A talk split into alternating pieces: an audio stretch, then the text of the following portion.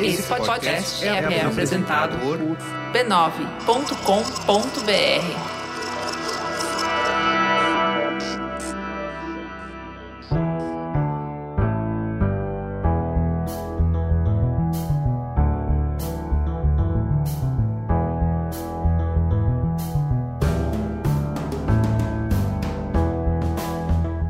Mamileiros e entrem, fiquem à vontade no nosso espaço de diálogo de peito aberto. Eu sou a Juva Lauer e esse é o Mamilos, o podcast que sai do raso articulando conversas onde o debate está interditado.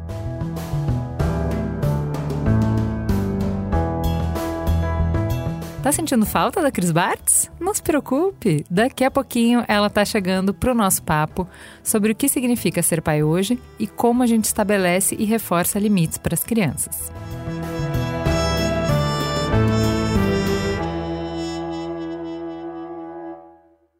A lot of young men, particularly young black men, hit me up being like, yo, I can't wait to be a dad. I can't wait to be a father. And I love that because I think the men that were generation before us got raised by the men that were generation before them. And those men didn't really know warm love. And I feel like I owe those young men to tell them, like, bro, this is hard because it exposes things about you that you don't know about yourself. It exposes all of your insecurities. And it's, man, it's a huge emotional undertaking if you do it the right way.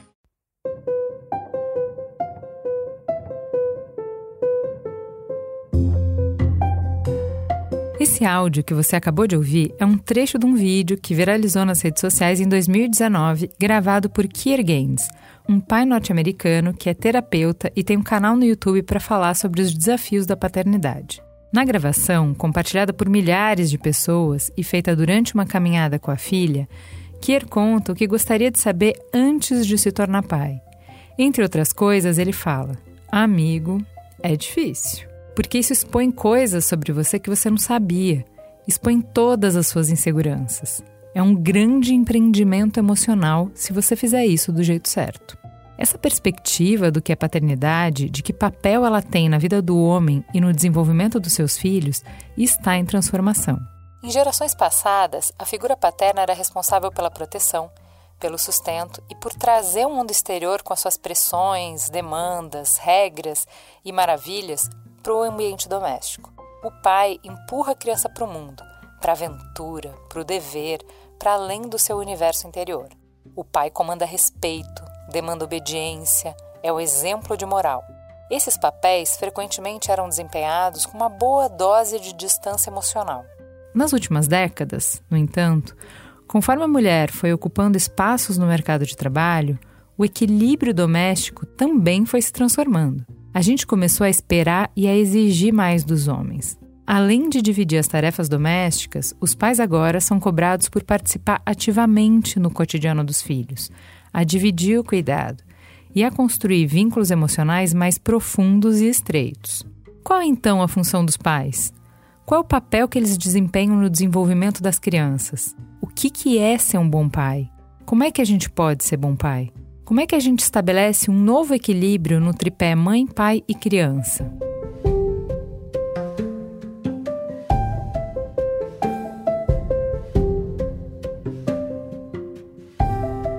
Enquanto a gente está fazendo essa travessia, enquanto a gente navega entre dois modelos distintos, fica difícil responder essas perguntas. Sem ter as margens para nos servir como referência, a gente só pode olhar para nós mesmos para os nossos desejos, os nossos medos, os nossos afetos, os nossos valores e para os nossos filhos, em busca de construir novas respostas, encontrar o caminho, encontrar uma direção. Hoje, convidamos vocês para navegar conosco na companhia de três pais que a gente admira muito e vão generosamente compartilhar com a gente os seus diários de bordo. Vamos juntos!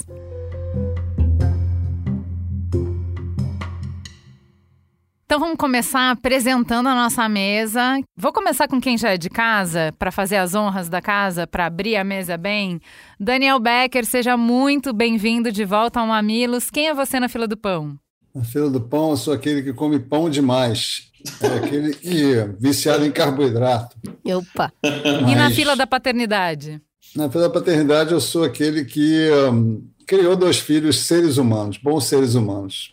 Acho que eu posso resumir assim, esse é o meu grande orgulho. Qual é o nome e a idade deles? Minha filha Ana tem 27, meu filho Ilan tem 24.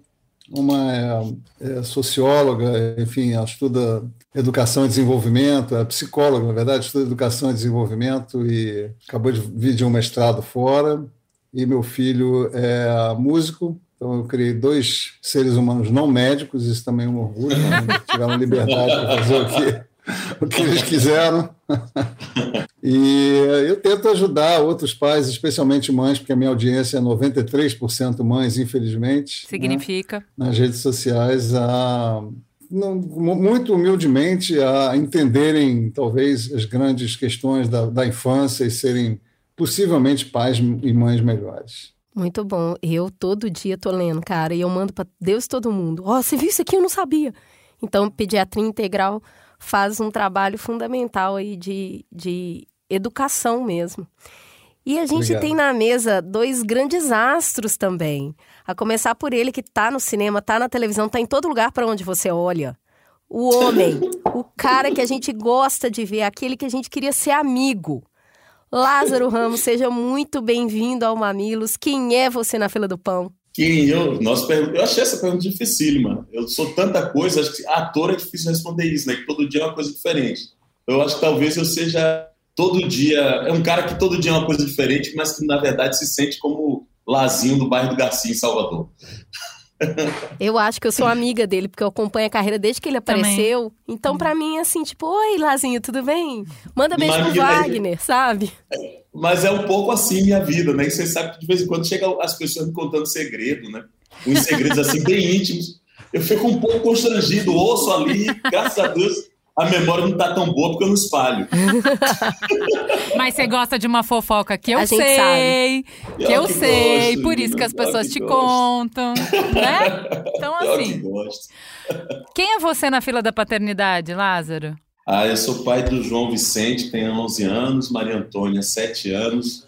Duas pessoas incríveis, ótimas companhias e que eu tento ajudá-las a ser plenas, mas elas me transformam mais do que eu transformo elas. e a gente tem outro astro aqui que brilha muito assumindo um papel que a gente conhece bem. A gente conhece bem. E ele traz esse papel com muita veracidade para as nossas telinhas de internet, para os nossos celulares, fazendo a gente rir de nervoso, talvez. Cracracraim. é verdade. Sérgio, por favor, ser presente para os nossos ouvintes. Quem é você na fila do pão? Sou um cara tímido, não parece, né? É, sou, sou gago, tenho um pouco de, de, de vergonha ainda em relação a isso.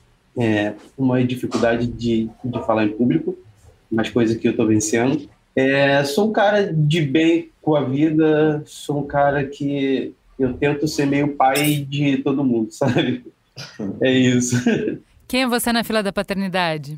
Eu sou aquele pai que precisa se controlar para deixar os filhos serem crianças, sabe? Eu sou um cara é, bem medroso, bem. É, é, assim, eu vivo no perfil do, do Daniel, vendo o que pode acontecer, qual é a doença disso, qual é a doença daquilo, para tentar ir cercando ali. Eu sou o cara que fica de olho na, na, na carteira de vacinação, o que marca consulta, porque o que vê exame, eu estou desesperado. E aí eu sou o pai do Pedro, da Maria e do Caetano.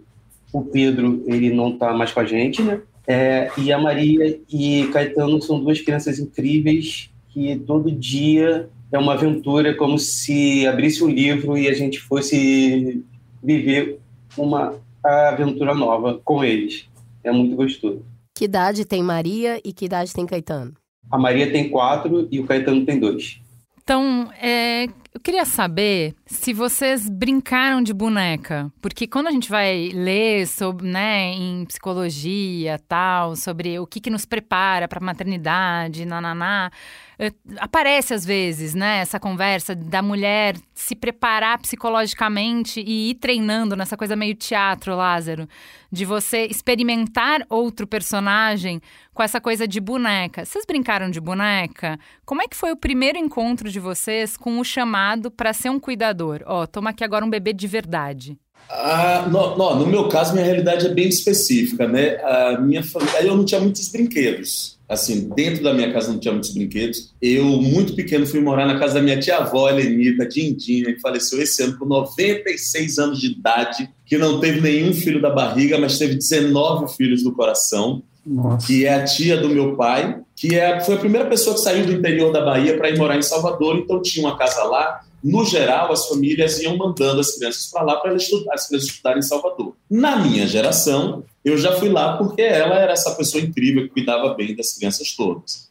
Mas ali eu vivi com sete primos. Então, o que é que acontece? Não tem muito brinquedo, muita coisa que oferece. Então, minhas brincadeiras todas foram artesanais. Era brincar no quintal, era brincar de se esconder, de pega-pega, de pula-pula.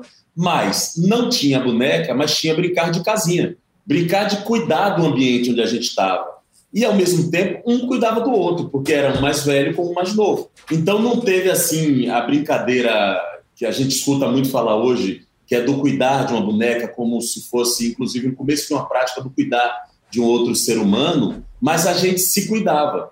Isso é uma coisa muito bonita da minha família, né? Que tem é, esse hábito. Acho que o, o meu jeito de ser pai hoje em dia, inclusive, vem muito daí até a parte chata, que é de querer que as crianças fiquem brincando das brincadeiras que eu brinquei, artesanais. Pegue pedra para brincar. Enfim. Bem Waldorf você.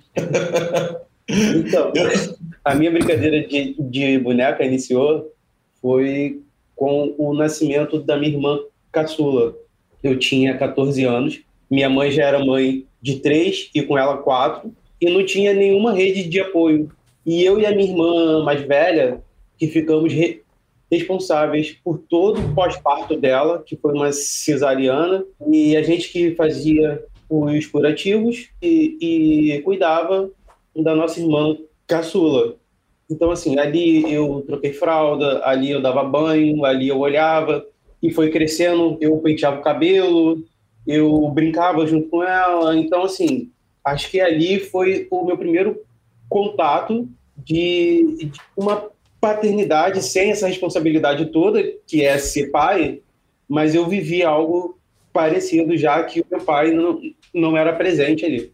Eu estava comentando que essa brincadeira que o Lázaro é, contou para gente é uma brincadeira é, que eu diria perfeita, porque é brincadeira livre, né? brincadeira sem brinquedos estruturados. Uma boneca é um brinquedo semi-estruturado, porque é uma figura humana, mas ela engendra criatividade, ela ela traz, especialmente para uma boneca anônima, né, é alguém que não tem, que não é o Homem-Aranha ou ou Batman ou coisa parecida, é uma boneca, uma boneca que vai engendrar a gente chamar ela de alguma coisa, de dar um papel para ela, de traçar uma personalidade para ela, né? enquanto que os bonecos já com identidade, nós só vamos imitar aquilo que outras pessoas inventaram. Agora, uma brincadeira sem estrutura nenhuma, que você pega um cabo de vassoura que vira um cavalo, você pega uma caixa de sapato e uma e uma meia vira uma casa e uma bola, é sensacional, porque é exatamente essa brincadeira que vai engendrar a, a, a, criatividade, a imaginação, a fantasia, que são habilidades fundamentais para uma criança, né? coisas maravilhosas para uma criança. A infância é muito isso mesmo. E ela está cada vez, Ou seja, mundo, você cada tá vez dizendo... menos, menos presente. Você está dizendo para eu parar de reclamar que não tive Atari? É isso? Exatamente. Porque essa não frase reclama fala porque só te fez bem. É mesmo? Ah, tá bom. Olha Você- só, a Eu gente, sou pé- Foi um eu privilegiado. eu pago, eu pago esse preço até hoje, que eu sou péssimo em tecnologia. Eu tô achando que é porque eu não tive Atari. Isso provavelmente faz com que você não seja um viciado em redes sociais. Olha, outra vantagem. a gente tem que agradecer, então, pra gente ter um grande artista, porque ele não teve Atari. Olha aí. Parece justo, né? Exatamente, olha aí. Olha, Deixa olha a criatividade aí. né? Deixa de ter uma coisa para si para oferecer para todos. Ah, exatamente. Atenção, desinscrevam seus filhos dos cursos de teatro, deem a ele uma caixa de papelão, uma vassoura e um boneco sem rosto. É isso. É isso, temos isso. Agora, o que vocês estão trazendo aí, eu acho que tinha muito típico das famílias de uma geração atrás, né? Que tinham muitos filhos, ou junto com os filhos tinham os primos, os sobrinhos, e todo mundo ficava junto e meio que todo mundo se criava, né? Eu costumo falar que tem mais filho do que braço, vai precisar de ajuda. Então, tinha muito esse cuidado com os bebezinhos que chegavam, né? Eu até estava comentando que assistindo o reality show do, da família Gil, é, eu vi muito isso. Como a família é muito grande, tinha bebezinho, tinham crianças cuidando do, dos bebês. Então tem essa troca que hoje a, a gente não tem em muitos outros lugares, principalmente na metrópole, porque as famílias são menores, porque as pessoas estão distantes da família, e aí aumenta o cuidado do pai e da mãe.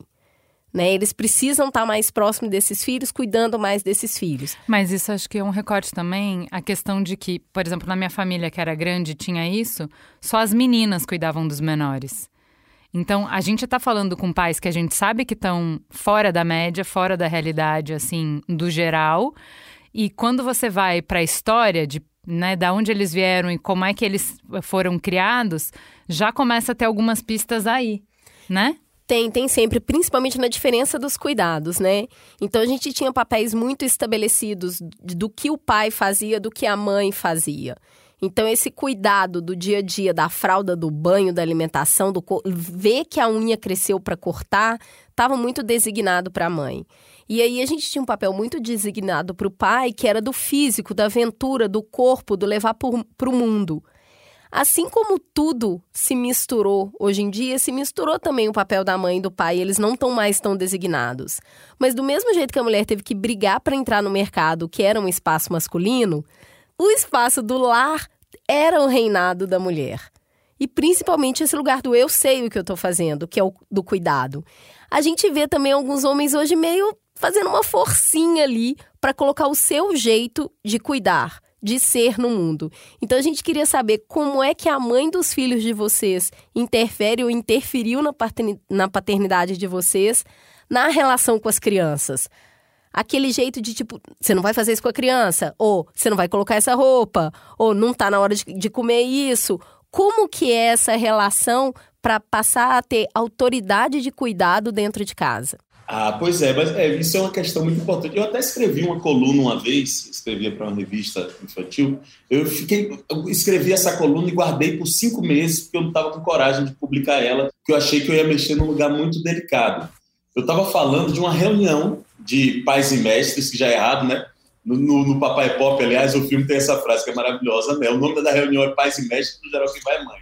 Mas eu escrevi porque teve uma reunião específica que eu fui, e apesar da minha presença ali nessa reunião, a professora só se direcionava para minha esposa. Não é mãe, e confirmava sempre com ela. Até que eu comecei a entrar numa disputa no meio da reunião, querendo quase brigar. Assim, eu também acho isso discordo disso para poder me fazer visível.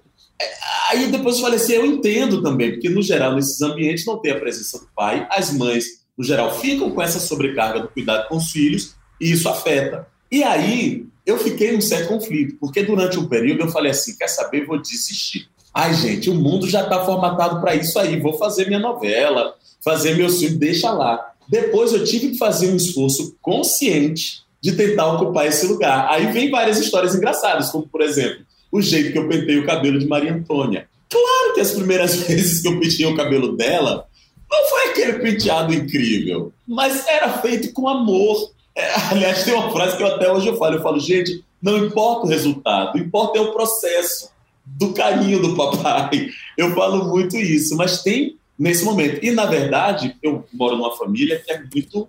Tem muitas mulheres, mulheres fortes e que as mais velhas têm uma tendência a defender esse território como um território apenas feminino, não me deixando entrar em alguns momentos. E eu dou umas brigadinhas aí para poder ocupar esse espaço que, que, enfim, é um espaço importantíssimo. Acontece, Sérgio? Cara, aqui foi bem diferente, sabe? Assim, é, as crianças aqui, os primeiros meses, praticamente só eu dei banho. E eu não sabia dar banho mas a Andressa confiou em mim em dar banho.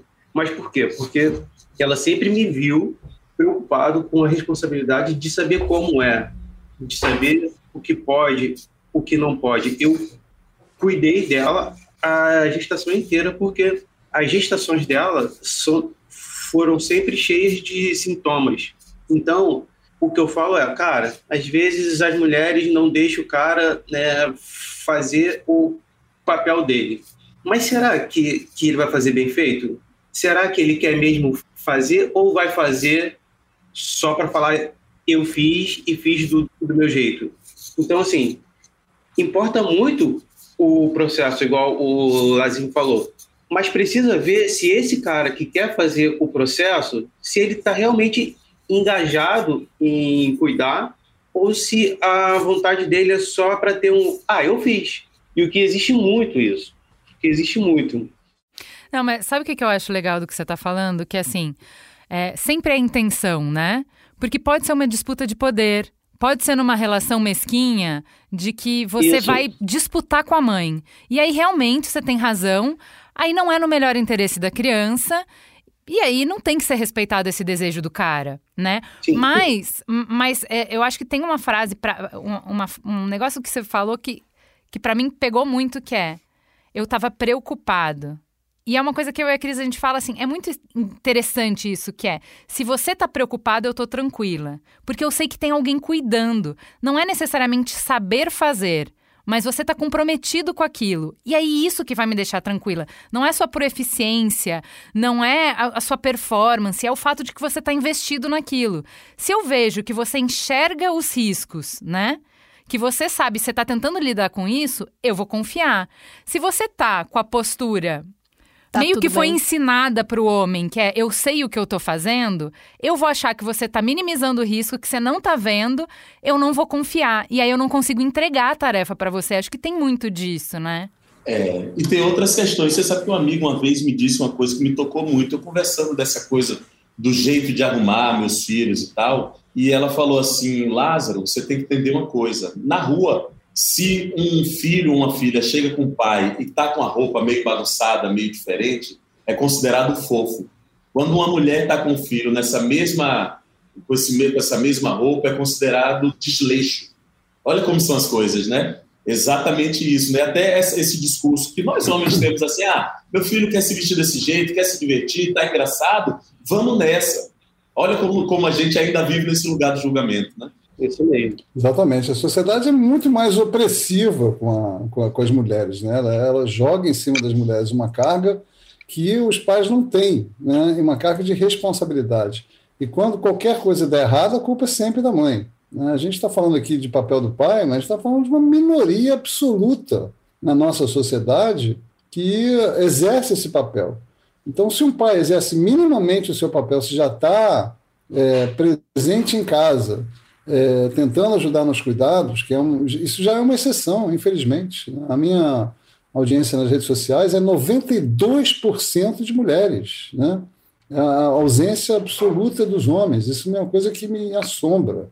É, então a gente está falando de uma minoria mesmo absoluta e que os poucos que fazem devem ser incentivados, inclusive a, a criar uma espécie de a gente tem que criar movimentos de seria o masculino de sororidade, sei lá, broderoridade. Broderagem. É, então, no sentido de ampliar essa onda, né? porque é uma onda, não há dúvida, que está aumentando, que está. Isso é um movimento, paternidade ativa é um movimento, mas precisa ser muito mais disseminado e ampliado, e só pode ser feito a partir dos homens mesmo, né? não dos dedos apontados das mulheres, que têm que apontar os dedos, porque vivem numa situação de opressão permanente. Né? Sim, Daniel. É, você tocou nessa porcentagem de, de homens e mulheres. A, a minha audiência no, no, Instagram é a mesma coisa: 92% de mulheres. E eu tento escrever sempre para os homens, mas dá um, um desânimo, porque só mulheres vêm para trocar ideia. E é sempre assim: Sérgio, como eu faço? O meu marido lê isso. Como faço o meu marido e fazer um curso disso. E, cara, elas estão preocupadas em ver coisas para eles, mas eles olham, eles não querem nem saber, cara. Então, mas aí eu, eu queria entender uma coisa, que é, é vocês não acham que o, o, o que é considerado a responsabilidade, o papel do pai mudou muito e não necessariamente está todo mundo na mesma página? Porque eu queria que vocês me falassem, na, na perspectiva de vocês, o que, que, é um papel do pai? O que, que o pai deveria fazer? Qual é a parte que cabe para o pai na criação dos filhos, na formação da personalidade? Porque talvez esse cara ache que ele já está fazendo o que ele tinha que fazer, sacou? É, pois é, mas essa é uma conversa é, muito longa, né? Teve, tem uma coisa que eu percebi é, que aconteceu nas três últimas semanas. Eu, por causa do Papai é Pop, esse filme que tem que atrair essa audiência masculina também, eu sei que o debate da paternidade responsável é muito liderado muitas vezes pelas mulheres, mas eu fui para as redes sociais e comecei a postar vídeos sobre paternidade. Às vezes coisas simples. Quando eu fui olhar minha audiência anteontem, a minha audiência, que era de é, 70% feminina, 30% masculina, ela subiu para 76% feminina e 24% masculina. Uma, alguns homens surgiram, alguns homens sumiram da minha página. Mas, por outro lado, tem uma coisa muito legal que aconteceu. Tem um diálogo super qualificado dos caras que permaneceram. Isso eu estou achando legal, porque assim não dá para desprezar também é, esses homens que estão atentos a esse processo, que entendem justamente isso, né? Que o papel do pai e da mãe hoje em dia já se misturam muito, assim.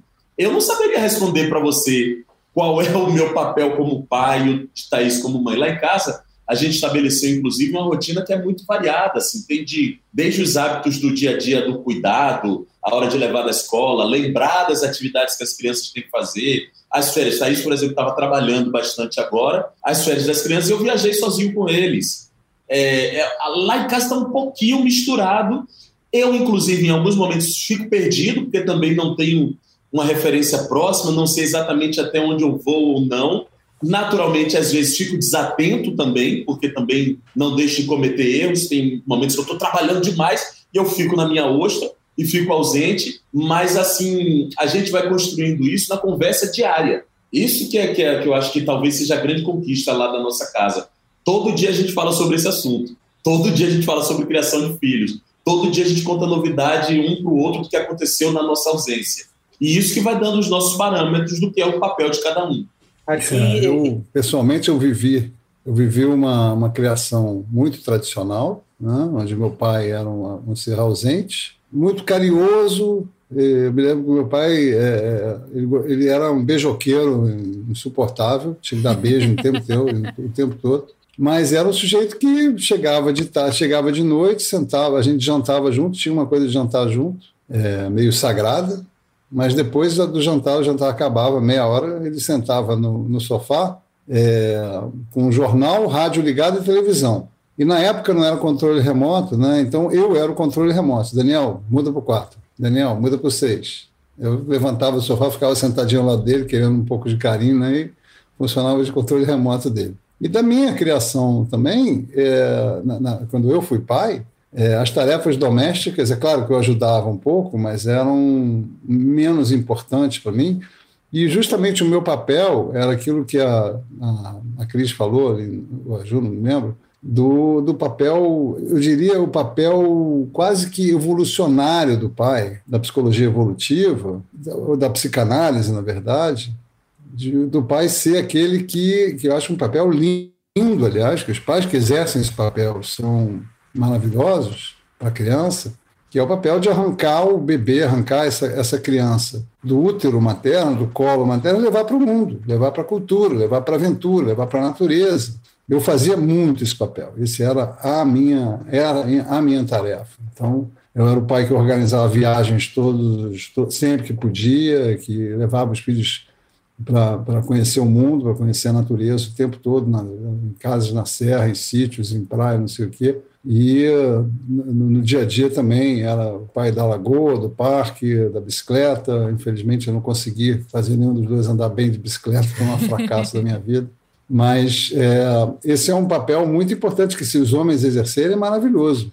Agora, de novo, é uma, é uma necessidade que a gente tem de ampliar isso. Né? Eu acho que o papel do pai hoje é um papel que está se diversificando, que está se ampliando e uh, esse diálogo com as mulheres é muito importante, né? como o Lázaro estava falando. Agora, a grande maioria dos pais no Brasil, e acho que no mundo, a gente pode dizer, está muito ausente, inclusive, desse diálogo, dessa conversa. Está né? Tá ainda na, na, postura do sustento e, da, e chegar em casa, é, televisão e cerveja, e se vire. Né? Isso, isso quando registra, né? porque eu soube há pouco tempo que em 2018 eram 5 milhões de pessoas sem o nome do pai na certidão de nascimento, em 2020 pulou para 11 milhões. Meu Deus do céu. Mais do que dobrou. Eu soube agora há pouco tempo também. Essa eu não conhecia. Eu sei, sim, tem um, até uma coisa discordante, tem ou 10, já ouvi 10 e já ouvi 20 milhões de famílias chefiadas por mulheres. Quer dizer, crianças e mais crianças, famílias que não têm pai. O aborto masculino no Brasil é permitido, né? não, não tem nada de ilegal. E, e, essa é a nossa grande, é o nosso grande desafio social, né? incorporar o pai à existência da família, na existência da, da, da na, na, vida dos filhos, e a existência, inclusive no sustento. Se, se o homem, pelo menos, colabora no sustento, já é um primeiro passo. Né? Tem tantas mulheres solo aí aguentando jornadas triplas absolutamente sem nenhum tipo de ajuda. Né? Isso é uma coisa extremamente opressiva, injusta. Né? É, é um, uma situação absurda, chega, chega às raios do absurdo e não tem política pública para isso, né? para apoiar essas mães ou para ajudar esses pais a permanecerem no universo da família. Eu vejo muito quando eu saio da, da minha bolha, assim, porque eu, hoje em dia eu troco mais online, então acabam sendo pessoas mais da minha bolha, né? E aí, esses dias eu fui por uma pizzaria, alguns amigos, e eu voltei para casa com uma ideia de um Rios, para o perfil da, da, da Andressa, de fazer o pai, pelo menos. Ah, não, ele não cuida, mas pelo menos. ah, não, ele, ele não está errado, mas pelo menos. E a gente está criando um roteiro para esse Rios, porque é muito isso. Muito e eu fui criado por um pai, pelo menos. O meu pai, ele saía de casa às 7 horas da manhã e retornava às 11 da noite. Mas pelo menos não faltava nada na nossa casa. Mas pelo menos eu tinha roupa, eu tinha um colégio particular. Mas me fez falta do caramba a presença dele, sabe? Eu queria muito ter as memórias que o, o, o Daniel tem com os filhos dele de ter ido em uma lagoa, de ter feito uma viagem. A viagem era sempre eu, minha mãe e meus irmãos. Sempre que chegava lá nas viagens, ah, seu pai, ah, não pode, porque ele estava trabalhando. Não pode, porque ele estava trabalhando. E mais tarde, quando eu cresci, eu descobri que esse trabalho não era realmente um trabalho. E aí eu fui o filho que comprou a briga da minha mãe. É, cê... Desculpa. Cara, que foda isso. Então, assim, essa semana eu ouvi, olha, se quiser ir dar um abraço no seu pai, ele vai estar em casa até às 10 da manhã. Cara... Teu pai tá vivo, Sérgio? Tá, ele mora com a minha mãe até hoje. É um peso para ela até hoje, mas ela não consegue se desvencilhar. E eu cuido dela, eu cuido dele. Hoje a gente pode pagar um plano de saúde, uma coisa que, que eles precisam, eu não tenho raiva dele, sabe? Mas é, é, eu não consigo sentir a mesma coisa que eu sinto pela minha mãe. Então, é, eu acho que, que a galera devia se preocupar muito com o que eles também estão perdendo, sabe? Porque a criança perde muito, eu perdi muito, mas eu vejo que hoje o meu pai ele seria um pouco mais feliz se, se ele fosse mais presente. Desculpa. Eu acho que eu acho que, que você inclusive faz um trabalho que é essencial, né? Porque nessa conversa é, eu percebo que muitas vezes a gente fala sobre a paternidade denunciando a ausência, falando sobre as perdas e a gente esquece às vezes de fazer o que você faz com o seu trabalho, que é dar a boa notícia, né? Porque ser pai é muito bom, assim é muito desafiador. Eu quando me tornei pai eu tive vários medos, senti que era um desafio grande mas assim eu não troco a minha vida hoje por mais nada. Assim. É, eu me sinto assim uma pessoa mais feliz, mais completa quando eu estou com meus filhos, quando eu vejo o desenvolvimento deles, aquilo que eles aprenderam, aquilo que eles me ensinam, aquilo que eles me desafiam, a companhia deles, assim, eu nunca me sinto sozinho. As conversas, em cada fase que eles vão vivendo, é, chega um mundo novo, que, que só tem conversa fresca, só tem conversa nova. Assim, isso falando de filho pequeno, né? Claro que tem desafio, mas você, Sérgio, eu acho que você faz um papel lindo nesse lugar, que é de dar essa boa notícia, né? É, ser pai é uma boa notícia. Tem uma coisa que me toca muito no que o Sérgio está falando, principalmente hoje, que a gente acredita muito que a qualidade está muito no ter. Então, tem pais e mães muito bem intencionados que trabalham muito porque querem um filho em escola particular, porque querem um filho bem vestido, porque querem dar acesso a ele a um monte de lugares, principalmente porque não tiveram e querem oferecer isso aos filhos. E aí a gente acaba fazendo essa troca da presença pelas coisas que a gente pode fornecer. Mas aí, quando, quando o Sérgio vem e fala o que, que eu vou lembrar, da, da né, o que, que é vínculo e o que, que é afeto para mim, não está presente esse ter, está presente o ser, a companhia. O Daniel falar, meu pai era um beijoqueiro, do filho reclamar de tanto beijo que ganha. Isso fica na memória. Então, eu acho que isso é um alerta fundamental para gente hoje, sabe? Eu, é, continuando aqui a conversa, é, eu acho interessante, né? Porque é, se a gente vem de uma referência que não nos inspira, né? Porque os três aqui falaram de alguma maneira de, ó, eu tenho alguma admiração em alguma medida, mas não me basta. Isso aqui não é um modelo, eu tenho que criar a partir disso. E a criação é um modelo de tentativa e erro. E ao mesmo tempo, vocês também estão dizendo aqui que não tem muito fórum de troca, porque o homem não busca saber de paternidade, de criação de filho, visto que o Daniel falou que não tem audiência. Porque o homem, quando está junto, conversa sobre várias outras coisas, mas raramente vai colocar na roda, vai trazer na roda quais são as suas dúvidas, quais são as suas, né? Onde que está difícil, onde que eu não sei para onde andar. Uh, o que, que vocês fazem quando vocês têm dúvida? Quando as referências que vocês têm não dão conta da realidade, não dão conta de para onde vocês querem ir. Vocês têm dúvida, em primeiro lugar. Tem momentos em que vocês falam, e agora? Pode ou não pode? E agora? É para direita ou para esquerda? Como é que eu lido com isso aqui? E vocês fazem o que com essas dúvidas? Vocês acham que vocês são uns pais bem foda? Vocês têm essa autoestima de parentalidade assim? Eu sou foda para ensinar os outros, agora para ser pai, nem sempre, viu? Boa. Então, ser pai é muito desafiador, porque é todo dia a criança vem com uma questão diferente, ou é uma doença diferente, ou alguma coisa aconteceu diferente, uma pergunta. Então, eu acho bem difícil. E eu lembro que no início da, da pandemia, a minha terapeuta que eu tinha iniciado, na época ela chegou e me perguntou, mas você acha que, que é um pai melhor que os outros? E na época eu respondi para ela: não, eu não penso. Mas hoje eu penso. Hoje eu sou um pai melhor que a maioria, sim. E eu e não posso ser humilde comigo mesmo e falar: não, eu não sou. Porque eu escuto, eu vejo muita coisa que eu fico com raiva do ser humano que, que, que é o pai ali. E, mas eu tenho um grupo, umas cinco amigos, que a gente fala muito de paternidade preta. Somos seis pais pretos e a gente troca muito ali que a gente fala sobre paternidade em geral, sobre racismo, sobre relacionamento, sobre masculinidade.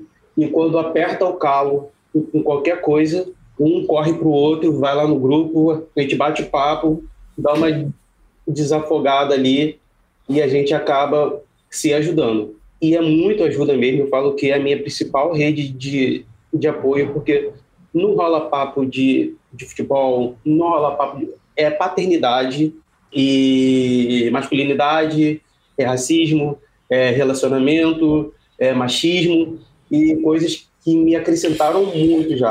Vem desde dezembro e, e assim, é a minha rede de, de apoio. Então, quando eu, é, eu preciso de ajuda, ele que, que, que eu recorro. Legal. Ah, eu me acho um pai legal também, mas assim, não me acho perfeito. Acho que o mais legal que eu tenho é de que eu estou atento é, e geralmente, assim, quando eu preciso de um conselho nesse sentido, primeiro é meu pai mesmo, que também não foi um pai perfeito, porque também não tinha coisa do abraço, do toque, do beijo, mas é um cara que eu admiro muito, é um homem que eu admiro muito. Eu escuto muito ele. Muitas vezes faço o contrário do que ele disse, porque faz sentido para ele, para a personalidade dele, etc. Mas pelo menos é uma pessoa que eu tenho para trocar. E hoje em dia, é, nas questões assim ligadas à paternidade preta, eu recorro a esses grupos de Facebook e redes sociais, que falam muitas coisas importantes para mim. Eu, antes de me tornar pai, eu fui ler sobre o tema, porque a gente sabe, né? das violências todas que acontecem com a criança negra. E muitas vezes o material que eu encontrava era assim, a grande maioria falando assim: se defenda porque o mundo vai ensine seu filho a se defender, que o mundo com certeza vai agredir ele e não vai gostar dele. Isso me chocou um pouco. São vídeos inclusive muito emocionantes quando eu assisti, quando eu vi. Só que tem um meio do caminho aí e tem um percurso para você entender como é que você vai fornecendo as armas para o seu filho viver, inclusive para ter repertório quando essas violências acontecerem. No geral, são nesses casos que eu procuro é, esses grupos de Facebook, de Instagram para me orientar. Mas meu pai é muito meu norte, assim, meu velho, que, que é um cara massa. Meu pai, esse sim é um cara massa. Eu acho bem interessante essa, essa, esse, essa mistura, porque a mãe ela pode fazer o que ela, assim, o que tiver ao alcance dela, é muito difícil ela achar que ela é uma boa mãe né? Ela tá sempre assim, mas eu devia estar tá fazendo aquilo, mas eu devia estar tá fazendo aquilo outro. E essa tranquilidade do pai que é, eu sou um pai possível. O Winnicott vem assim, Embarcado. introjetada já, desde o início. Nasce um pai, nasce o Winnicott falando: o pai possível é o bom pai. E a mãe continua naquela roda do hamster desesperadora de nunca chegar, de nunca achar que ela é uma boa mãe. Vocês acham que tem uma maneira que os pais podem ajudar as mães a chegarem num lugar um pouco menos sofrido? Não tenho dúvida disso. Esse devia ser a tarefa fundamental é, de um casal, é buscar o equilíbrio, né? O pai ser é, uma rede de apoio. Eu não tenho dúvida que tem certas tarefas, especialmente na criança pequena, que cabem à mãe. Né? Hoje em dia se fala na divisão absoluta, na, no compartilhamento absoluto. É, é possível uma, uma, um compartilhamento quase total, mas, de novo, acho que tem que haver uma divisão de tarefas justamente para que as tarefas da mãe, do cuidado essencial, da amamentação especial, especialmente, sejam divididas, né? mas a gente não vê isso na prática, não vê absolutamente nada disso na prática. Então, essa é uma, é uma, é uma busca que é, exemplos como o do Sérgio e do Lázaro estão, estão fomentando, estão disseminando, e é, seria muito importante. Acho que esse filme, no Papai Pop, se tiver esse papel de plantar uma sementinha na mente de pessoas que, de homens que não estão nas redes sociais, que né, esses 8% das nossas redes aí, que no caso do Lázaro, 20, né, já é uma, uma enormidade, é, que estão que recebendo esse, esse, essa cutucadinha que o filme possivelmente dá. Eu não consegui ir na estreia, ou, ou na pré-estreia, Lázaro, mas certamente vou ver ele agora que vai estrear. Ah, veja, vale a pena. O filme é muito legal nesse sentido mesmo. Eu sou amigo do Marcos, acho que ele faz um trabalho muito bacana.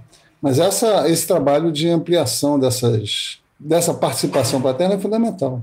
Agora, a má notícia que eu tenho para vocês é que a trabalheira e as preocupações, as angústias que a gente tem como pai de crianças pequenas pioram depois, tá? Eles são adultos, eles pioram bastante. Né? E eu, como sou do humor, a minha resposta vai ser bem humorada, que é o seguinte, eu acho que a única maneira de uma mãe parar de se preocupar 100% com o filho o tempo todo, é, é, quando a gente estiver na frente dela, a gente demonstrar muito claramente que a gente faz bem as atividades. É ser muito exibido, trocar a fralda demonstrando, citando, falar a marca do produto que se compra, na hora que estiver brincando, falar algo para ela ver que você está brincando, que aí ela vai aos poucos, talvez, confiando um pouco mais em você e relaxando um pouco mais. É uma boa, boa dica. Boa. O Daniel falou, citou, né, de como na literatura o papel do pai é estudado, Freud, Lacan, muito como corte, né? O corte é, da mãe, o corte do seu mundo interior, do mundo de imaginação para o real, para o universo, né? A rua, a cidade, é, o mundo, a sociedade entrando nessa relação própria, sua, você com a sua mãe. E aí tem um corte que diz que assim, o pai é a lei. O pai representa a figura, o papel, né? não a pessoa. Essa função pode ser exercida por, um, por uma avó, por várias outras pessoas, pela escola, pelo trabalho, não importa. Mas essa, esse papel do pai é o da lei. De trazer é, a regra, de trazer essa, essa inscrição de o que você precisa se conformar para caber no mundo. E aí acho interessante, já que a gente está falando de paternidade, reunir pais aqui, conversar sobre uma dor que a gente tem hoje na educação de filhos, que é como colocar limites. E aí eu queria perguntar para vocês, na casa de vocês, quem é mais responsável? Claro que os dois colocam, mas quem é mais responsável por delimitar os limites e reforçar os limites? Aqui Andressa. Eu sou mais assim, o meu limite é até onde vai a integridade física deles. Então assim, se é uma coisa que pode se machucar, nossa, eu tenho que me, me controlar muito para deixar eles correrem.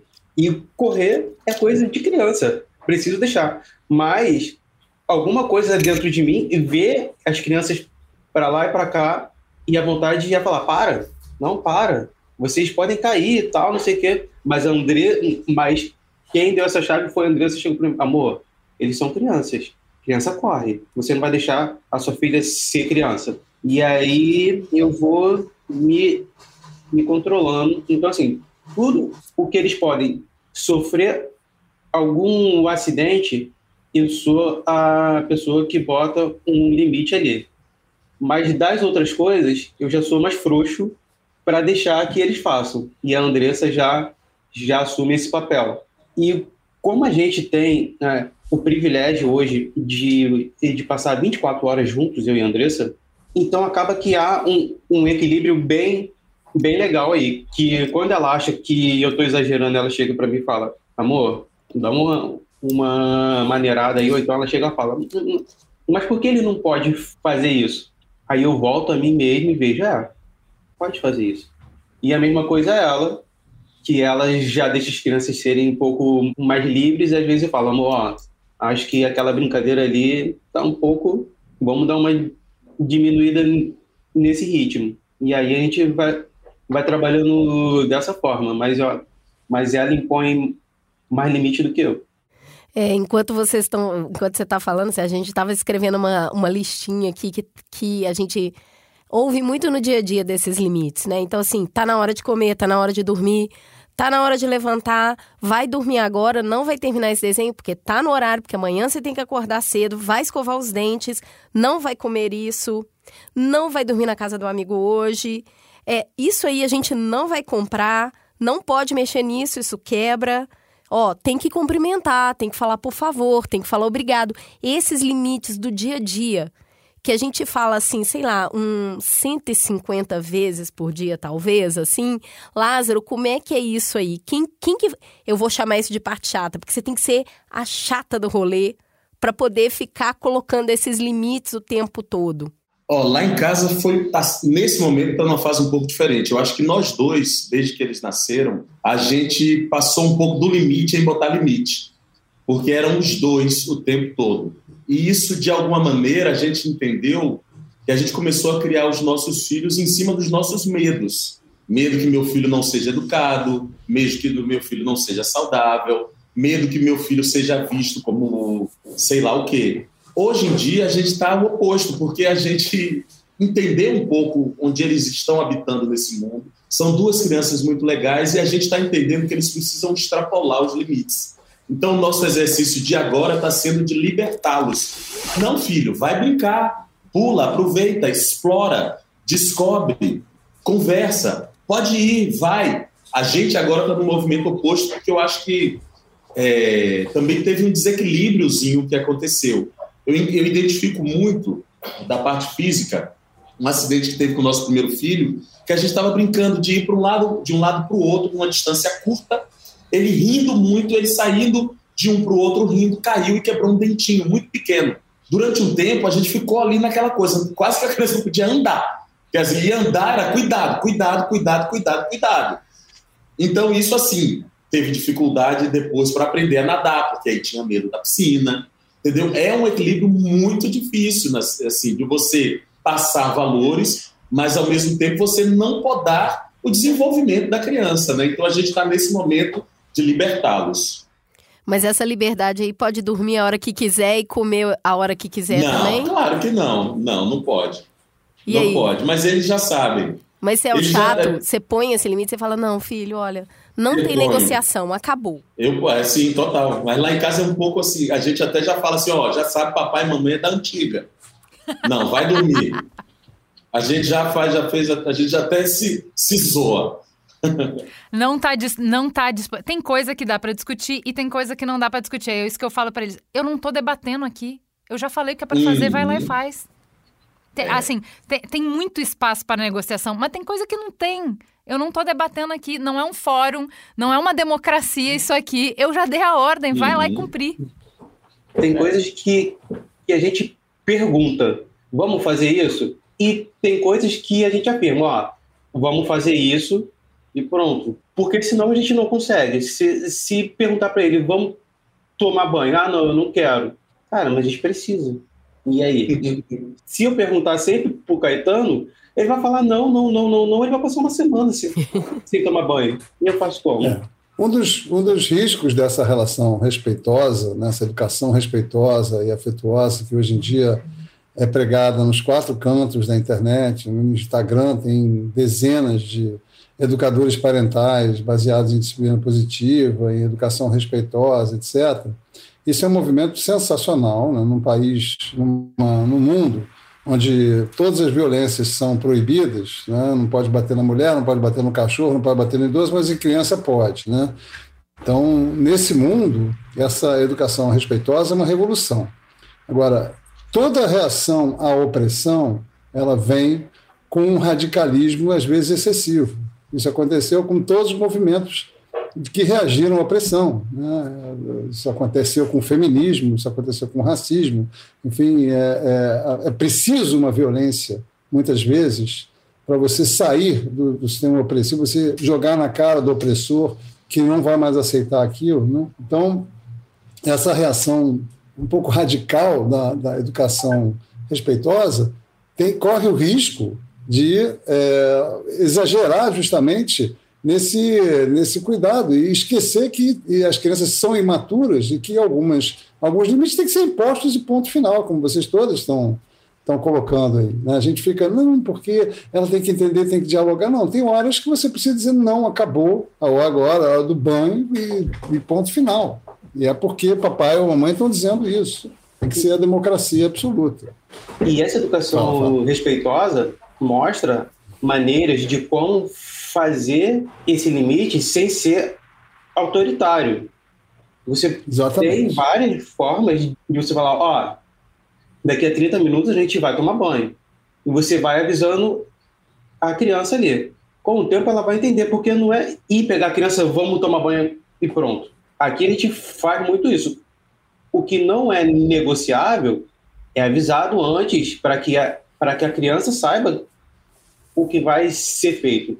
E realmente existe o problema do, do, do, do extremismo mesmo, que se a gente não, não, não se, se policiar, a gente vai acabar criando crianças que realmente não tem limite nenhum, que ela vai fazer o que quiser. Isso aí, mas essa mesma educação que, que é onde eu leio, onde eu pesquiso, onde eu vejo as ferramentas que a gente pode usar, tem as ferramentas que te ajudam a fazer as coisas sem, sem ser tão autoritário. E isso não quer dizer que às vezes a gente não vai ser, porque nem sempre é perfeito, nem sempre funciona. Tem hora que você avisa, avisa, avisa, avisa, a criança não, não entende, você fala, não, pronto, ó, desliga a TV, pronto, e, e acabou. Eu quero aprofundar aí, Sérgio, é. porque hoje em dia a gente fala muito desse conversar e desse respeito. E muitas vezes também, nesse radicalismo, a gente espera que uma criança de dois, quatro anos argumente e entenda plenamente o que está sendo solicitado, né? Tem adulto que não faz isso, mas a gente quer estar tá ali conversando com a criança e argumentando com a criança para ela estabelecer. Então, assim, tem como fazer isso sem ser agressivo, mas chega num ponto que você fala, você negocia, depois você fala, depois você avisa e não vai acontecer. Não vai acontecer. De fato, a criança emperrou naquele lugar que é o lugar que ela está se fazendo no mundo. Ela ali está se fazendo enquanto autoridade, então acho que muitos de vocês já devem ter passado aquele momento que você está na loja e a criança fala, eu quero comprar isso. E aí você fala, isso a gente não vai levar. Aí você fala, por isso, filho. Mas é aquilo, filho. O tom vai só subindo. O tom vai só subindo. Até a criança começar a fazer um escândalo gigantesco. ou você cede, ou você vai sustentar aquele escândalo, mas de qualquer forma, colocar limite nesse momento, como fazê-lo? Pois não está mais em conversa a gente falar que vai bater, né? Nessa, nesse fórum aqui que a gente está falando, bater não é mais uma realidade. A gente está fazendo o possível também para excluir o que é ameaçar. O que, que sobra para colocar limite? Uma coisa numa, na, na tua fala, é, Cris, que é, é uma, uma, uma, estratégia de comunicação com a criança. Né? Quando uma criança quer alguma coisa, você diz não pode, ela quer de novo, você diz não vou comprar, e ela pede de novo, e você fica nesse embate, que na verdade é, uma, é um jogo de poder, né? tem uma hora que vai, vai é, evoluir para o conflito, óbvio. Né? Mas tem, pequenas, pequenas estratégias de comunicação. Ah, é, você quer comprar esse, esse joguinho? Esse joguinho é muito legal, caramba, que joguinho maravilhoso. E eu também quero. Eu acho que a gente vai se divertir muito com ele. Só que hoje a gente não vai comprar. Papai não tem dinheiro. Não, hoje a gente vai comprar o presente para o teu, teu primo que faz anos. Hoje não dá. Tá? Quando você acolhe o desejo da criança, a criança. Se eu falo para você não coma sorvete porque você está diabético, e você ouve isso de uma autoridade médica, você passa numa sorveteria e vê o sorvete, o sorvete predileto, você não vai deixar de comprar porque você não desejou mais. Teu desejo continua lá, continua lá. Eu sou viciado desse sorvete, mas eu não vou comprar porque eu consigo distinguir o que eu quero do que eu faço. O meu desejo do, do meu ato de realizar esse desejo. A criança não tem essa percepção. Então, quando você fala, não vou, não pode comprar o brinquedo, para ela é como se fosse uma proibição de não poder querer aquele brinquedo. Isso é que uhum. soa para ela. Então, se a gente acolhe o desejo, você já quebra um pouco essa, esse início de conflito que vai se instaurar ali. E se ela tem uma, uma crise de, de birra ou de irritabilidade, disso, você, a mesma coisa se, se é, pode ser feita com técnicas de, de comunicação. Você está muito zangado, estou vendo que você é muito chateado porque a gente não quis, né, né, porque você acolhe o, o sentimento da criança, está dando uma pequena oportunidade de inteligência emocional, de desenvolver a inteligência emocional dela. Você está com raiva, você está zangado. Concordo muito, Daniel. E eu, eu super consigo fazer isso quando eu durmo oito horas por noite e não estou trabalhando em 50 projetos ao mesmo tempo. Mas tem dia que eu estou num estado até pior que ela do que a criança, né? É, eu queria que alguém falasse isso comigo e não eu falar isso com alguém. Nessa vida prática que a gente também lida com as crianças, nunca no nosso estado, no nosso melhor eu, pois visto que o Sérgio disse, é 24 horas por dia, 7 dias por semana. O que, que é esse limite? O que, que é isso que às vezes nos foge? Você falou que é das antigas, Lázaro. Como é que você lida com o seu instinto das antigas nesse lugar? O meu é isso que eu falei dessa coisa de no começo da vida ter dado tanto limite às crianças que elas ficaram assim. Tem, por exemplo, essa coisa do consumo. A gente fez um combinado que é assim, tem datas que vão ter brinquedos e presentes. Então, quando a gente chega numa loja, hoje em dia, depois de muito assim, fica quieto, criança, não vou comprar, pelo amor de Deus. Tô com vergonha, você tá gritando no meio do shopping. Pelo amor de Deus, para com isso. Já teve essa fase, naturalmente. Filho do Lázaro Ramos é um peste, um capeta. É, não pode, filho, pelo aí, amor de Deus, não me faz passar vergonha. Mas eu sou salvo um pouco pelo humor também, mas aí é uma característica minha. Deve né? ajudar muito. Isso não é possível para todo mundo, mas eu sou esta pessoa humorada. Mas assim, fora o humor, tem os combinados que a gente fez. Meus filhos eles já chegam e falam assim: ó, olha, isso aqui é uma opção para o Dia das Crianças, né? Eu falo, é, que legal, muito legal. É bom mesmo, filho, vou ficar, vou guardar na memória, tá? No Dia das Crianças. Eles vão, mostram, e hoje em dia está um pouco assim, depois dessa fase que eu fiquei sem saber o que fazer. É... E o humor me salva muito também, assim, porque eu já criei um personagem para mim. Quando é um não que eu vou dar, eu já falo assim, ah, gente, vocês já sabem como eu sou, vocês já acham mesmo que eu sou esse tipo de pai que eu vou comprar biscoito recheado aqui? De onde é que vocês tiraram isso? Já não sabem como eu sou? Não tem, gente. Não. Aí eles riem e tal. Foi para um outro lugar. Muito bom isso. Depois de chegar aquela parte do descontrole. Mas o meu jeito com eles a nossa comunicação se estabeleceu nesse lugar. Mas foi uma conquista. Cara, é muito bom isso para filhos mais velhos, né? Tipo, olha para minha cara. Qual é a minha resposta? Você já sabe, tipo, não precisa mais, entendeu? Você nem precisa perguntar porque você já sabe. Ó quem tá falando com você. Você sabe com quem você tá falando, não sabe? Então, assim, a Mas resposta isso não sabe. E dá para fazer isso com um sorriso, né? É, levar isso pro humor, que é o que eu acho que funciona, porque a criança acaba rindo da própria situação também, né? Meu marido costuma fazer muito isso. Ele fala, oi, com, com quem que você... É, é outro pai que você tá falando? Ele faz isso muito brincando e fica muito engraçado. Não, mas no geral, quando eu tô cansado, no geral, eu sou muito sucinto também. Isso é uma coisa que também é, eu me policio muito. Por exemplo, cheguei cansado, ainda não tomaram banho, e eu só falo assim, banho. Isso. Eu não, fa não, não faço uma frase grande, não. Eu só falo, banho. Total. Que aí já Mas isso funciona também. muito bem. Isso funciona muito bem. Frases curtas, ordem simples, sem muita discussão. Mas estavam falando do humor, gente. O humor nada mais é do que brincadeira. O humor é brincadeira do adulto. E a brincadeira é a linguagem essencial da criança. Onde você botar a brincadeira, ela vai atrás. Muitas vezes uma brincadeira resolve uma situação de conflito muito melhor do que o jogo de poder. Né? A gente tem que usar muito mais a fantasia, a brincadeira nessas disputas do dia a dia, porque funciona muito bem. A criança corre atrás da brincadeira, o cérebro dela é programado para aquilo. Foda. Né? Muito bom. Funciona de uma forma brilhante. Eu digo muito que, que, que mais difícil de falar o não é sustentar o não, né? Isso. E aí, Isso. que tipo assim, a criança pede, ah, eu quero aquele brinquedo. Aí eu penso, eu vou dar ou não vou dar? Se eu der, acaba aqui. Se eu não der, eu vou ter que sustentar esse não. Aí eu pergunto, não preciso dar mesmo? Não preciso. Então é não. E aí, para sustentar esse não, eu uso o, o recurso que o Daniel ele falou, de levar na, na brincadeira, de acolher o, o, o, o sentimento dela, e às vezes é sair da, da loja com um demônio da Tasmânia no, no colo.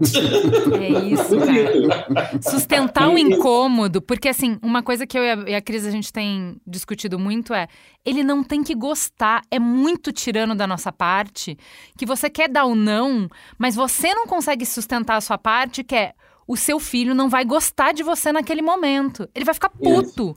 Depois que eu recorri à tela durante toda a pandemia, porque eu não dava conta de trabalhar e entreter as crianças num apartamento pequeno, agora eu tô fazendo desmame de tela e tá o horror. Meu filho vai ficar puto, ele vai ficar. Ele não tem que gostar, galera. Já é demais que eu queira que, além de obedecer, que além de matar o desejo dele, ele ainda tem que ficar cantando, ele tem que ficar feliz. Obrigada, mamãe, por cuidar de mim, me Mas proteger. tinha, tinha Porra. muito isso nas antigas, né? Você falava um não e fala, não faz essa cara.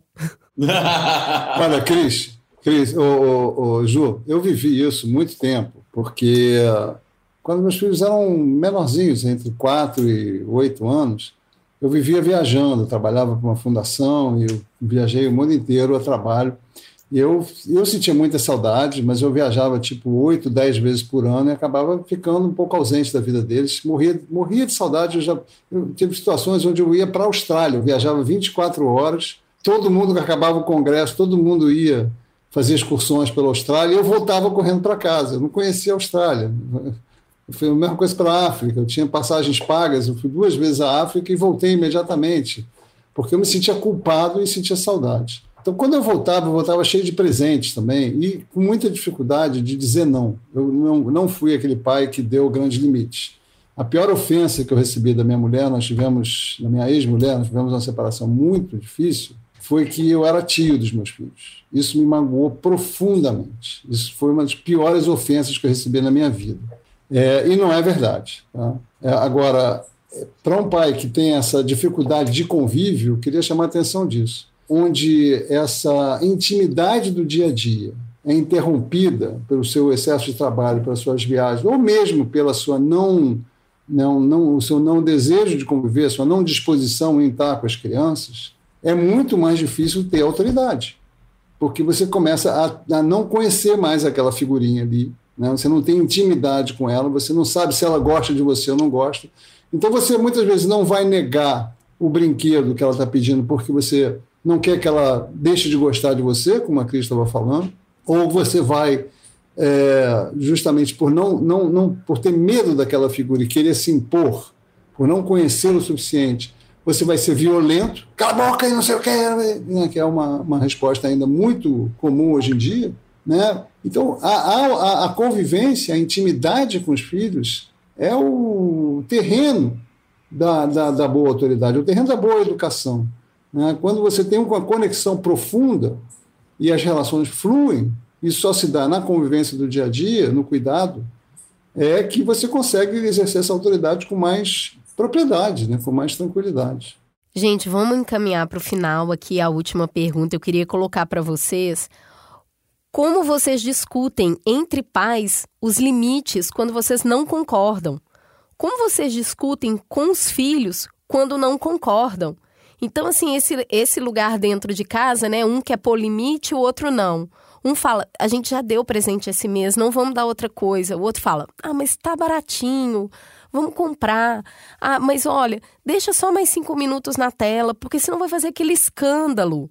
Eu preciso trabalhar. Como que vocês organizam essa parte quando tem discordância no limite? Hum, aí vou te dizer uma coisa: a gente não debate na frente das crianças. Esse é o nosso princípio. Isso é fundamental. Isso é fundamental. Não existe debate na frente dos nossos filhos.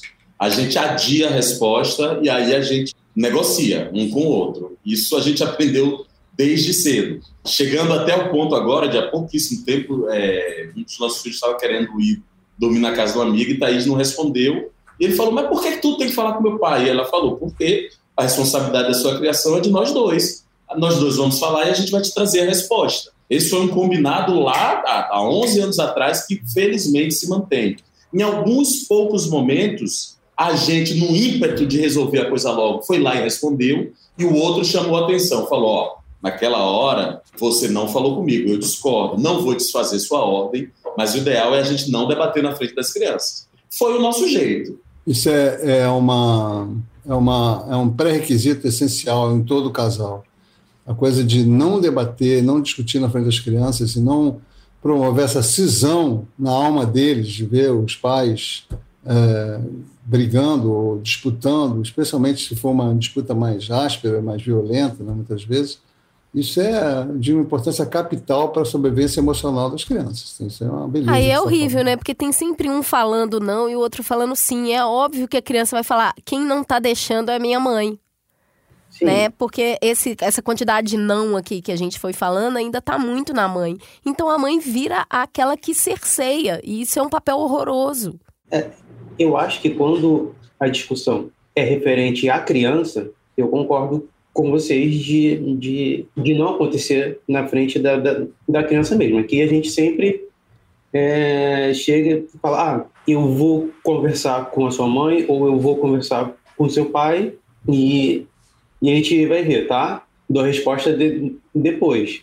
Mas sobre não discutir na frente da, da criança, se não for uma discussão mais acalorada, eu acho saudável de, de, de fazer na frente deles.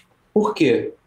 Porque eu acredito que sirva de um exemplo onde eles já começam a absorver de como discutir entre eles. Eu vejo muito a Maria e o Caetano discutindo entre eles eh, em relação a, a um brinquedo ou, ou às vezes a, a Maria Antônia não está afim de, de uma brincadeira e o Caetano quer, e ao usar alguns argumentos que eu e a Andressa, às vezes, a gente discute. Lógico que a gente não discute tudo na frente deles, porque algumas coisas não é saudável, mas tem muita discussão é, boba que vale a pena, que as crianças vão absorvendo e eles vão, eles já vão utilizando com o irmão, primo, a brincadeira na, na pracinha. Porque nós somos o, o primeiro exemplo, nós somos o, os primeiros adultos se, se eles acharem que a gente não discute, quando crescer, o Caetano ele vai achar que, que ele deve oprimir alguém, ou a Maria Antônia ela vai aceitar ser oprimida. Então, eu acho que eles vendo que, que, que a Andressa tem voz na discussão, que eu acato algumas coisas, que a gente conversa de forma cordial ali, eu acho saudável. Cara, que fudido isso. É o tom, né? Muito, é, é muito, muito é bom, muito bom. Mas o que eu tô vendo aqui, é, o Daniel ainda não falou, mas o que eu tô vendo aqui são pessoas que têm uma uma concordância, um nível de concordância muito grande, né? E isso pode acontecer, mas existem cenários em que, em pontos específicos, os dois pensam muito diferente. E o conflito é maior, assim, de. Porque vamos pensar que o filho é o maior projeto da gente, é onde a gente mais quer ser bem sucedido e onde tem mais impacto se a gente errar, né? É, são muitas décadas de, de consequências se a gente não fizer uma boa formação, né? Se não forem boas pessoas, como o Daniel falou no início. Se a gente acha que está em jogo ele ser uma boa pessoa ou não naquela escolha, então, pode ser em qual escola, pode ser em se pode escolher o que comer ou não pode, em que grau pode escolher, em que não, não pode. O que, que a gente considera falta de educação? Se a minha visão, a minha leitura é diferente da do meu marido, o tempo, o jeito de colocar o limite é diferente. A gente pode ter uma discordância que não é filosófica, é uma discordância, ó, você está estragando, entre aspas, a criança, né? E aí, essas discussões nunca são fáceis. Vocês nunca passaram por isso? Alguma coisa que te feria, né? Cara, a Andressa acha que pode dormir a qualquer hora. Ou a Andressa acha que ele não cumprimenta as pessoas, ele bate nas pessoas e ela acha que vai conversar resolvendo. Eu acho que não. Eu acho que aqui é um limite mais duro. Aqui é um limite de não, nem fudendo e não vai passar daqui. E ela acha que tudo vai conversar e aí isso me agride. Não tem nenhum assunto em que vocês têm discordâncias profundas? Cara, eu tava aqui tentando lembrar. Ah, perdão estava tentando lembrar quando teve coisa assim. É, é, é, porque assim, a gente tem uma realidade muito específica, né, gente? Eu acho que talvez o mundo lúdico em que a gente vive, uma semelhança na visão de educação de crianças, tenha ajudado muito a gente. Mas só para citar um exemplo fora da curva, já teve caso da gente fazer uma coisa muito bonita, que sabe o que foi? A gente escreveu carta. Eu lembro que eu já escrevi uma carta para a Thaís e ela já escreveu uma carta para mim, literalmente assim, digitada e tal. Olha, eu acho isso, por isso, isso, isso, isso. Porque chegou uma hora que a gente debateu, debateu, debateu, não chegou a nenhuma conclusão. E a gente intuitivamente achou que parar, ler uma carta, era uma coisa que nos ajudava. Mas é claro que a gente já passou por essa discussão, esse debate do aqui o limite não passa, isso é impossível. Mas a gente já teve esse lugar da carta que foi muito interessante para a gente, inclusive. Inclusive, para mim, foi mais fácil ler e ver o ponto de vista todo. Ou seja, sou um pai da antiga, né? Mesmo. Mas é bonito isso, né? Porque a gente elabora o, diferente. Cartas, cartas podem ser uma ótima estratégia de, de educar filho também. Mandar pequenos bilhetes. Né? O Ariano Suassuna tem uma história linda. Ele foi criado por uma mãe. O pai dele morreu, acho que assassinado muito cedo. E a mãe criou, acho que nove filhos no interior da, da Paraíba, uma, uma, história dessa. E a mãe não, ela dizia que ela preferia não falar nada, porque ela sabia que ia se destemperar se falasse, e mandava cartas para os filhos. E continuou mandando depois de, depois de ser, depois de adulto. Né? Então ele, ele teve uma época que ele, ela achava que estava sendo muito, muito severo, muito duro com os filhos dele, e ela escreveu uma carta para ele e mandou essa carta junto com o abacate, porque sabia que ele adorava abacate. Ele mandou uns 10 abacates para casa dele e mandou a cartinha dentro do, do pacote dos abacates. E dando uma bronca, uma bronca federal nele, porque ele estava cuidando, estava sendo muito duro com os filhos, que ele não precisava mais daquilo, que ela tinha criado ele em uma situação de interior da Paraíba sozinho e que ele estava exagerando ali. Né? Uma coisa muito sábia. E aí ele ligou para a mãe, não, foi, foi na casa da mãe no dia seguinte dizer Ô mãe, eu recebi um presente lá no, de uns abacates, mas na verdade não foi um presente, não. O cara cobrou caro, viu? Que veio uma cartinha ali. Custou caro esse abacate. Aí ela, é, mas não foi presente mesmo, não. O presente não foi para você, não. Foi para tua mulher e para teus filhos, que você não merece, não. Foi para você só a cartinha. que maravilhoso. É. Eu acho que esses pontos de discordância levam a gente para lugares adultos de não acolhimento muito ruim. Né? No fundo, a gente se sente como uma criança, né? Se para você dormir no horário é uma coisa sagrada, se para a pessoa com quem você compartilha a criação das crianças isso é apenas uma bobagem e a criança vai saber o momento que ela tem sono e a gente precisa respeitar porque ela sabe, a gente não está sendo ouvido, né? Está sendo minimizado quem está tentando colocar o limite. Então, isso. E do outro lado também. Então, eu acho que esse lugar de não se sentir acolhido, né? Que quando, quando a gente é adulta, a gente chama isso de dignidade, né? Você ser ouvido com respeito. Então, eu acho que essa discussão adulta vai de um não acolhimento desde criança mesmo. E, e aí não é mais sobre as crianças, É sobre a gente, né? É. Aqui, é, sobre dar limite às crianças, a gente tem uma concordância muito grande. Então, a gente raramente entra em conflito em relação a isso. Eu não lembro uma situação. Deve ter acontecido, mas eu não lembro qual situação. Mas a gente teve recentemente uma situação onde a gente teve um conflito que tem a ver com as crianças. A quantidade de trabalho da, da, da Andressa, ele aumentou muito. E somos nós dois com as crianças. Nós temos uma pessoa hoje que ajuda com a casa algumas vezes na, na semana. Mas como a quantidade de trabalho dela é muito grande, eu, eu acabo assumindo praticamente todas as outras demandas da casa e as crianças. E esses dias é, ela teve muita reunião, muita coisa. A gente estava lá na casa em Saquarema, que nós compramos agora, e o quintal é muito grande, tem piscina. E eu estava muito cansado, muito, muito, muito cansado. E eu cogitei de a gente contratar uma babá para que me desse ajuda. E a Andressa foi contra. Ela tem uma questão dela que é, que, que é muito importante para ela. E essa foi uma discussão que levou para um lugar extremamente difícil, tanto para ela quanto para mim. Porque é, é, ela não foi criada pela mãe dela. Então, eu acho que isso mexe muito com ela. E eu estou muito cansado no que eu faço. E essa foi uma discussão que a gente não chegou até hoje em um denominador comum. Ela acha que não precisa, que não precisa não. Ela não concorda em contratar e, e eu preciso muito. E é algo que a gente vai aos poucos, a gente está... Eu respeitei ela, eu aceitei, mas ela sabe que eu não concordo. E é algo que, vez ou outra, a gente volta ali para tentar alguma coisa e a gente vai, vai resolvendo. Mas, mas é aquilo, nem, nem tudo a gente, a gente concorda. Nem tudo. É muito engraçado. Eu estava tava ouvindo aqui todas as pessoas falando e a gente falando.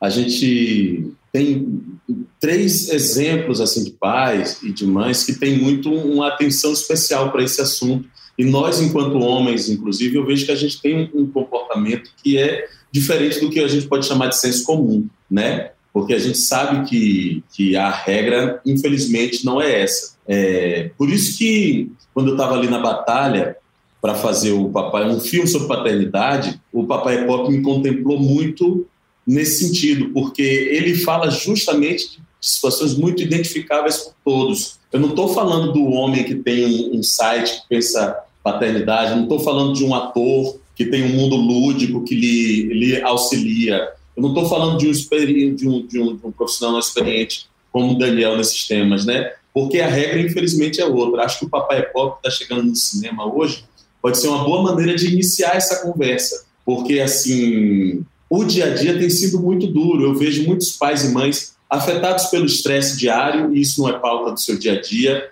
isso não é, é limite que ele se dá na hora de lidar com o outro, lidar com o marido, com mulher, com o filho acho que a gente ainda tem muito para conversar para chegar nesse lugar ideal aí que eu, por exemplo, ainda não sei qual é, mas que quero um dia alcançar. Tô doido para que as pessoas possam ver o Papai é Pop justamente por isso. Acho que o filme está contribuindo muito bem e está super divertido. Falar disso com leveza e diversão ainda é uma estratégia também que a gente pode utilizar. Eu acho que não teria motivo melhor para ir ao cinema nessa retomada pós-pandêmica do que para assistir uma história que a gente se diverte, ri e sai de lá muito inspirado. Obrigado, Piangers, por já inspirar tanto tempo quando ainda era mato essa conversa. Ele é um querido e a gente queria que reconhecer o trabalho que ele faz há tanto tempo, é, mandar um beijo muito grande. Lázaro, muito obrigada por ter levado isso para o cinema, para levar isso para todo mundo e a gente poder conversar mais sobre isso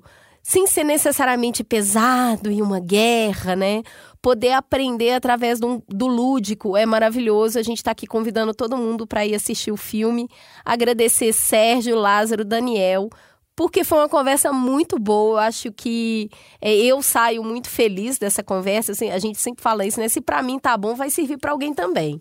Então, para mim foi muito legal. Eu estou muito feliz de conversar com vocês aqui e sejam sempre muito bem-vindos ao Mamilos. Pessoal, muito obrigada por vocês estarem aqui. Eu acho que assim, fiquei no desejo de conversar mais sobre limite, porque eu acho que a gente está nesse momento, eu e a Cris, como o Daniel falou, as crianças crescem e os problemas crescem também. Acho que a gente tem uh, questões mais práticas e de ordem natural quando elas são pequenininhas e vai complexificando quais são as escolhas de limite e as ferramentas que você tem os desafios que você tem conforme elas vão crescendo. Então, ficamos aqui na, na, na, no desejo de voltarmos nesse assunto e aprofundarmos um pouco mais, porque acho que é, é, é bem difícil mesmo. Muito obrigada por tudo que vocês trouxeram aqui hoje. Acho que expandiu nossos horizontes. E agora, para encerrar, por favor, se despeçam dando o recadinho de vocês, falando onde que uh, a nossa audiência pode seguir vocês e consumir mais desse conteúdo que é tão importante. Bom, mais uma vez, acho que se eu fosse pedir a música no Fantástico, eu pedia uma do Chico. Agora esse que tá um samba, né, que acho que traz uma, uma, uma, um retrato da nossa situação atual, que é é triste. Então vai, vai meu pedido de música do Fantástico e Maravilhoso. prazer estar aqui com vocês de novo, com vocês, com o Sérgio, com o Lázaro, né, Cris e, e Ju. Um, adoro vir aqui no Mamilos. E uh, para quem quer me seguir, arroba Pediatria Integral BR, é um pouco comprido, mas se você botar Daniel Becker no Instagram, vai, vai achar o Pediatria Integral BR também. E lá a gente traz discussões não só sobre criação de filhos é, e saúde da criança, mas muito mais, sobre infância, sobre as questões. A gente está vivendo uma realidade muito dura, a gente não falou disso no programa, mas estamos vivendo uma crise social sem precedentes, né? e é importantíssimo falar do coletivo, falar de, de, da situação da infância no Brasil, da situação da infância no mundo. Nós temos dos 33 milhões de crianças, de pessoas passando fome, fome no Brasil, não é insegurança alimentar, é fome. A insegurança alimentar está chegando a metade da população. Nós temos 10 milhões de lares com crianças passando fome. Dobrou o número de lares com crianças passando fome em dois anos. Né? A gente fica falando aqui do papel do pai da mãe, esquece que tem muita gente, muita gente lutando por um, por um pedaço de pão no dia a dia. Então, a, a, a, o meu Instagram discute, sim, essas questões, discute política. Estou até aqui com uma camiseta que fala todo ato é político, inclusive vir no Mamilos é um ato político. Com certeza. Então, acho que é importantíssimo a gente lembrar essa questão. E é um, um trabalho que eu faço, falar de infância, então convido a todos para conhecer lá o Instagram. Lázaro Ramos, eu sei que eu te encontro em vários lugares, mas avisa aqui pro pessoal, fala, fala um pouquinho do filme e assim, não posso terminar sem falar que a gente quer mandar um beijo gigante para Thaís. A porta do Mamilo está sempre aberta para ela, o dia ela, que ela quiser é muito bem-vinda. Perfeito, vou levar o convite, tenho certeza que ela vai ficar muito feliz em poder estar com vocês também, assim como eu fui hoje. Foi um dia de muito aprendizado também. Aliás, eu acho que, é, além das minhas redes sociais, o arroba Lázaro Ramos, que tem um monte de tema lá, bato papo, eu acho que o mais importante para mim agora é as pessoas irem assistir o Papai é Pop, é, porque as primeiras semanas no cinema são muito importantes, né, para a gente ficar mais tempo. E é um filme que eu tenho muito orgulho mesmo de ter participado, porque eu acho que ele está levando o debate para um lugar importantíssimo. E apesar do nome ser Papai é Pop, é um filme também que é sobre maternidade, com a atuação impressionante da Paula Oliveira e da Elisa Lucinda, fazem duas mães também, assim, uma que é mãe solo e a outra que é a mãe do, da, da pequena Elisa, que é a, feita pela Malu Luiz. E pelas pré-estreias eu já senti que o filme ganhou uma utilidade muito interessante, porque está fazendo rir, mas está emocionando também. E acho que são dois ingredientes importantes para a gente ter esse papo também, é, principalmente para iniciar. Se muita gente for assistir o Papai Pop, aí de repente até a gente faz o Papai Pop 2, 3, 4, 5, e eu volto aqui no Mamilo para falar do 2, 3. Tá feito o convite. Tá na mão de vocês, quero gente. mais vezes do que o Daniel. Ah. Quero vir mais vezes que o Daniel. então, pessoal, é, o meu perfil é arroba Sérgio Carolino. Lá eu conto a minha vivência de um cara que é pai de três crianças, sendo que um faleceu com três meses. E ali eu mostro é, como a nossa vida tem o relatos sobre paternidades, sobre masculinidades. Eu sou um cara que precisou deixar a vida profissional para apoiar a minha esposa no que ela faz, para que ela tivesse chance e teve a chance de mudar a nossa vida, nossa perspectiva.